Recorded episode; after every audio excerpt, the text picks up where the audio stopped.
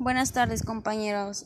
Pues sí, como hablamos en el tema de la marginación, pues en el caso de lo que es la educación y el analfabetismo, pues tenemos presentes que la educación es la formación destinada a desarrollar la capacidad intelectual, así como moral y efectiva de las personas, de acuerdo con una cultura y pues también con normas de convivencia de la sociedad a la que pertenecemos así como también es una transmisión de conocimientos hacia una persona que para esta va adquiriendo una determinada formación.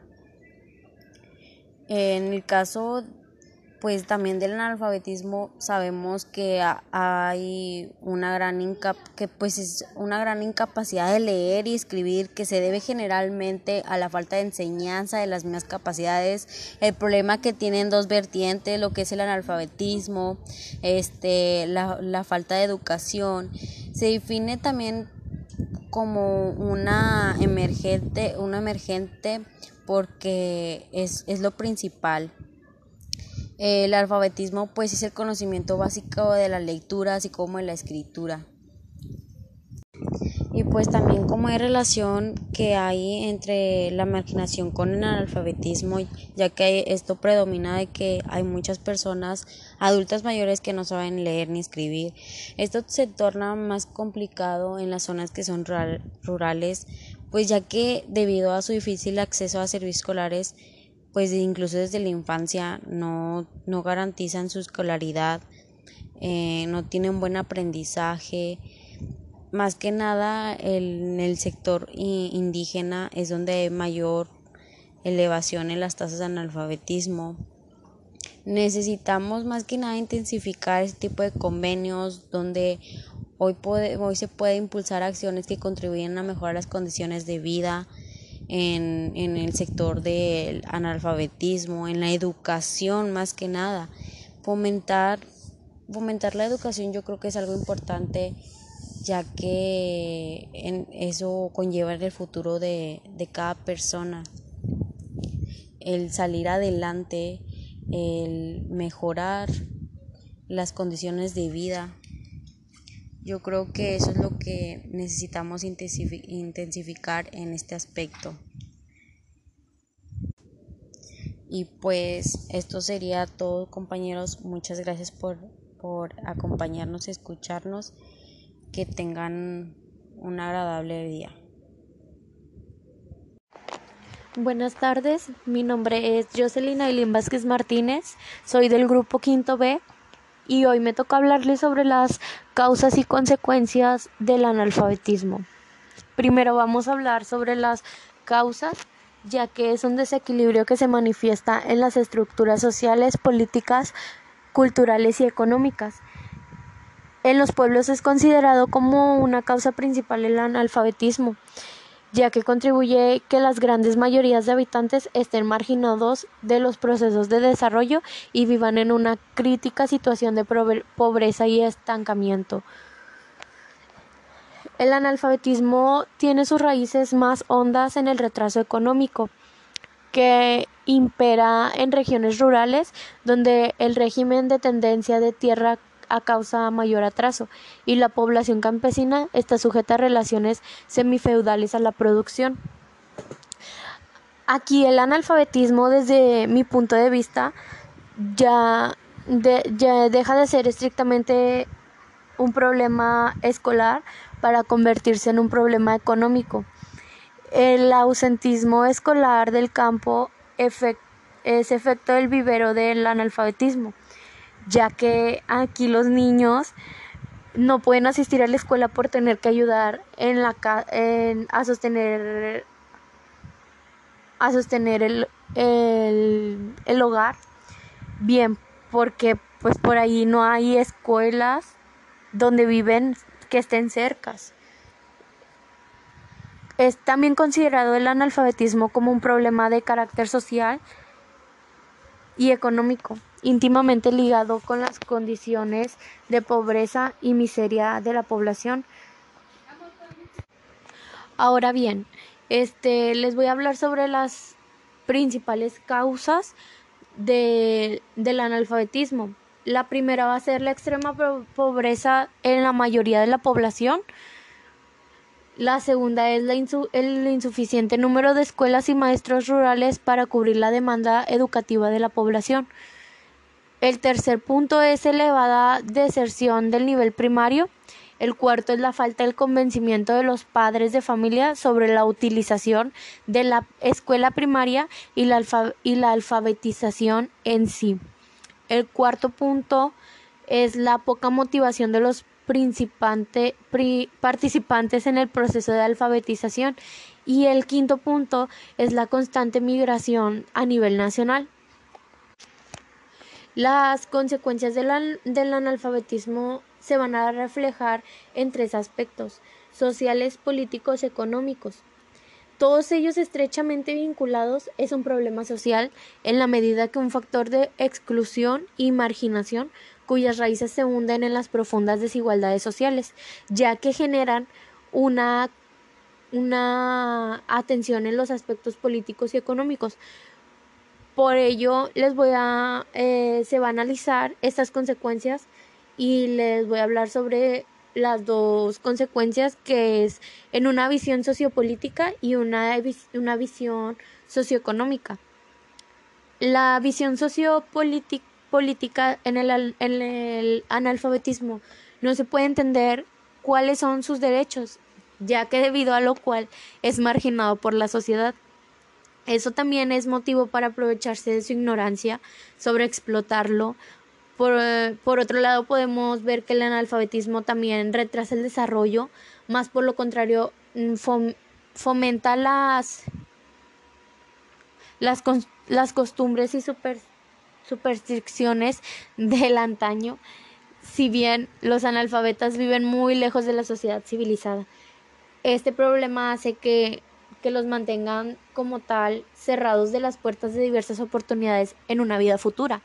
Muchas veces de los grupos analfabetas no aceptan el sistema de salubridad y sanitario moderno, de prevención y de curación, sino que siguen los medios rurísticos y superstición en la mayoría de los casos perjudiciales, ya que sin embargo esto no debe desacreditar el legado cultural, religioso y costumbrista de la zona. La visión socioeconómica se presenta en, la persistencia de pobreza, generando en ello el atraso del desarrollo tecnológico y científico a nuestro país. A nuestros Andes, la pobreza y el analfabetismo están muy ligados, si bien la pobreza es una de las causas del, del analfabetismo. A la vez no es una consecuencia, pues ya que provoca mayor pobreza manteniéndolos en, una, en esa condición. El conocimiento tiene tiene un papel decisivo en los procesos productivos, entonces si no existe una buena educación, se estaría impidiendo que los niños y jóvenes, niños, jóvenes y adultos de la sierra puedan desarrollar sus capacidades intelectuales y humanas adecuadamente. Ya en conclusión a todo esto de las consecuencias eh, nuestro país tiene la, tiene la necesidad de una reforma desde una perspectiva socioeconómica y sociopolítica desarrollados. El analfabetismo es, por tanto, es un factor que conspira contra las posibilidades del desarrollo y fortalecimiento de nuestras capacidades competitivas. Esto como consecuencia de una cuestión humanitaria y de justicia social ya que depende de una decisión de gobierno si quieren cambiar el analfabetismo o no lo quieren cambiar. Hola, buen día compañeros. Mi nombre es Arely Yasmilios Montoya. El tema del que les vamos a hablar es de la educación y el analfabetismo en la migración. La educación es la clave para poder alcanzar otros y muchos objetivos del desarrollo sostenible. Cuando las personas pueden acceder a una educación de calidad, pueden escapar del ciclo de la pobreza. Por consiguiente, la educación contribuye a reducir las desigualdades y a lograr la igualdad de género. Parece ejercer un efecto determinante sobre el desarrollo intelectual, con un impacto aún más importante cuando se trata de niños con dificultades lectoras. Una primera con condición primordial para el ejercicio del derecho a la educación es que todas las, independientemente de su origen, lugar de residencia, condición social, acceda a la escuela y asistan a ella de forma regular. De acuerdo con los datos de la encuesta intersexual del Instituto Nacional de Estadísticas y Geografía, en el 2015 el mayor avance se percibió entre la población de 6 a 11 años de edad, cuya tasa de asistencia a la escuela fue del 97.7%, seguida por la del grupo de edad de 12 a 14 años con 93.3%, mientras que el 63% de los niños de 3 a 5 años y casi 3 cuartas partes de los de 15 a 17 años que equivale a 73.2%, también asistan a la escuela. El predominio de las personas adultas mayores que no saben leer ni escribir se torna más complicado en las zonas rurales debido a, difícil acceso a servicios escolares, incluso desde la infancia. Las tasas del analfabetismo en el sector indígena en personas mayores de 60 años llega a 59% y de ellas el 72% son mujeres.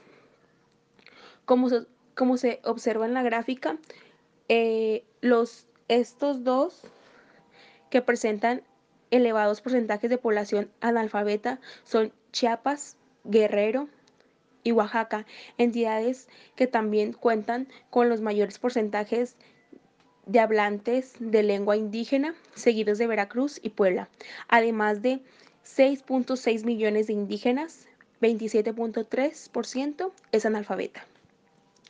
Debido a que muchos de los pobladores de eh, poblaciones rurales, como ya las antes mencionadas, la gente suele amigrar a otros estados para poder lograr una mayor educación, para poder sobresalir y así pues tener una buena educación y poder sobresalir con los estudios. Por eso buscan la migración para poder tener una mejor una mejor, un mejor nivel social.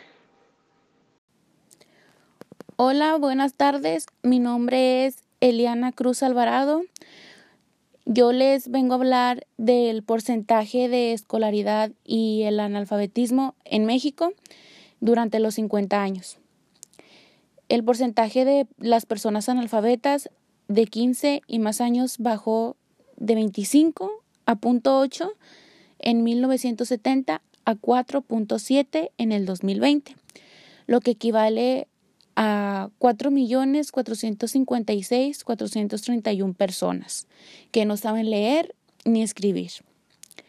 Eh, de acuerdo pues al ascenso de la población y vivienda 2020, 4 de cada 10 hombres y 6 de cada 100 mujeres de 15 años y más no saben leer ni escribir.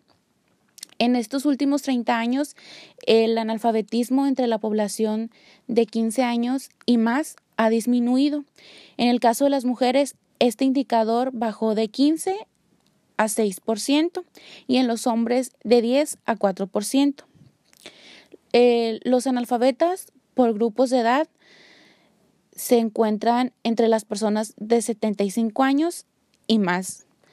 En México, los habitantes de 15 años y más tienen 9.7 grados de escolaridad en promedio, lo que significa que un poco más de la secundaria concluida. Al, por ahí del 2010, el grupo promedio de escolaridad a nivel nacional era de 8.6, lo que equivalía a un poco más del segundo año de secundaria. Para el 2020, este indicador se ubica en 9.7. Eh, también en la Ciudad de México tiene el mayor nivel de escolaridad, con casi 12 años, y en el caso contrario está Chiapas, con casi 8 años. ¿Quién tiene mayor grupo promedio de escolaridad, las mujeres o los hombres?